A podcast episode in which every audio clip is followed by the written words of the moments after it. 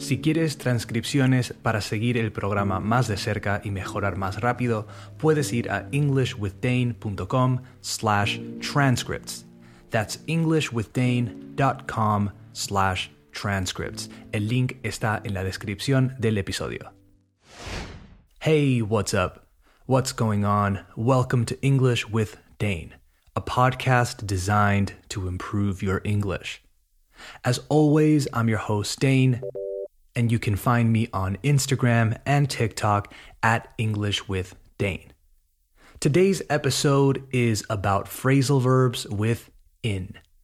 As you know, I now like to group, me gusta agrupar, I now like to group phrasal verbs according to the particle and not the main verb. Para recapitular, the particle is the part of the phrasal verb that isn't the verb. It's the adverb or preposition that follows, que sigue, the main verb to create the phrasal verb. For example, to break up. Break is the main verb and up is the particle. I think it's easier to learn and remember phrasal verbs if we group them by their particles, so that's what this episode is about. Phrasal verbs with in. So let's dive in. You are listening to episode 140 of English with Dane. Hit it.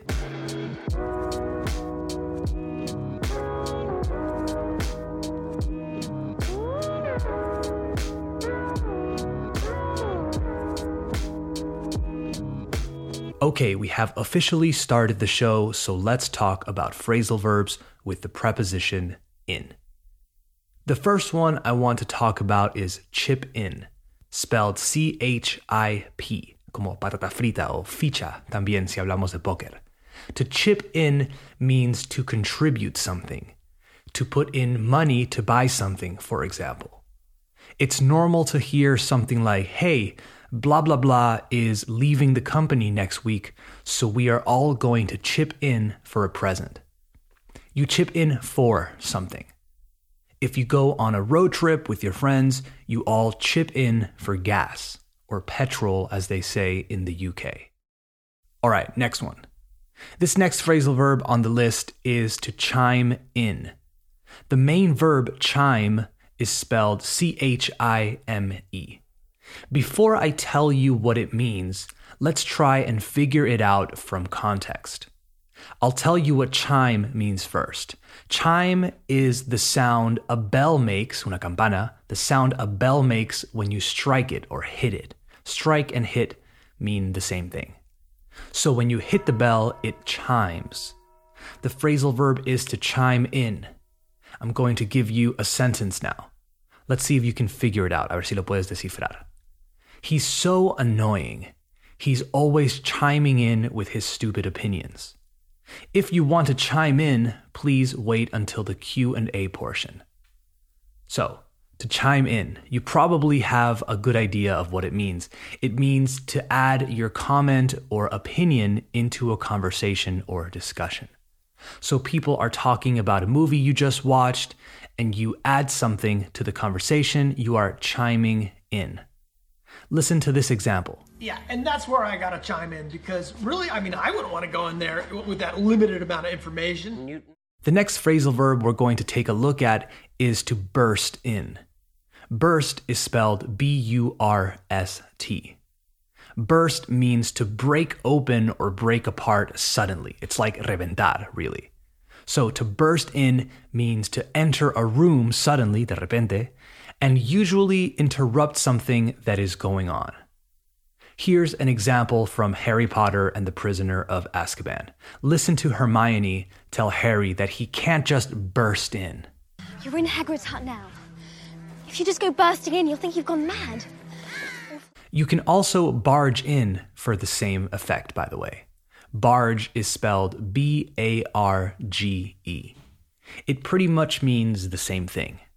A quick note though, we use the preposition on after barge in. So you barge in on someone. All right, next up is sink in. This is a really interesting one. Sink as in hundir, S I N K. So to become completely known, felt, or understood. Again, to sink in, to become completely known, felt, or understood. You'll hear this phrasal verb a lot in the expression, let that sink in, which means think about that for a while. Digest that feeling or emotion or news or fact or whatever and really understand it. Listen to this clip from Before Sunrise. And I stuck around for a while just to kind of let it really sink in that she wished I hadn't come. He says, and I stuck around, y me quedé por ahí, for a while just to let it sink in that she wished I hadn't come. So he stayed to let it sink in or to fully understand or digest that she wished he hadn't gone. He says it pretty fast, so listen again. And I stuck around for a while just to kind of let it really sink in that she wished I hadn't come. Let's take a look at one last one to break in. We're going to talk about a few different meanings for this one. The first one is the most common one to enter a building by force. They broke in, disabled the alarm, and took everything. It doesn't have to be a building, though. It can be a car, a server, and in the case of Inception, also a mind. And found that secret place. I broke in and I planted an idea. A simple little idea that would change. I love that movie. Watch it again when you have the chance. Another use of break in is when you're talking about shoes or new equipment. But now we're talking about to break something in.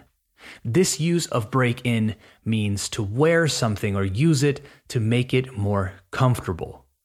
If you get new hiking shoes, you have to break them in a little bit before you go on your first hike. You break in your mattress, your new pair of jeans, etc. Apparently, you can also use to break in as if to say to interrupt. I read about it today. I've never used it, but it makes total sense. So we have to break in as in to enter forcibly into a building, to break in as in to wear or use something to make it more comfortable, and to break in as in to interrupt. So, a quick recap before we go. To chip in, to contribute something like money for a common purpose. To chime in, to add your opinion or advice to a conversation or discussion. To burst in, to enter a room or situation suddenly and interrupt what's going on to sink in, to become completely known, felt, or understood, to break in, to enter a building forcibly, to wear or use something so it becomes more comfortable, and to interrupt. All right, that's it for this episode of English with Dane. Thank you for listening. I hope it was useful. I hope you enjoyed it. And most importantly, I hope you learned something. Don't forget to follow English with Dane on Spotify, Apple Podcasts, or wherever you listen, and give it a five star rating. Also, share this podcast with a friend, coworker, or family member, or anyone who you think would enjoy it. Remember, at English with Dane on Instagram and TikTok for quizzes and random videos, and EnglishWithDane.com for full transcripts. All right, talk soon. Later.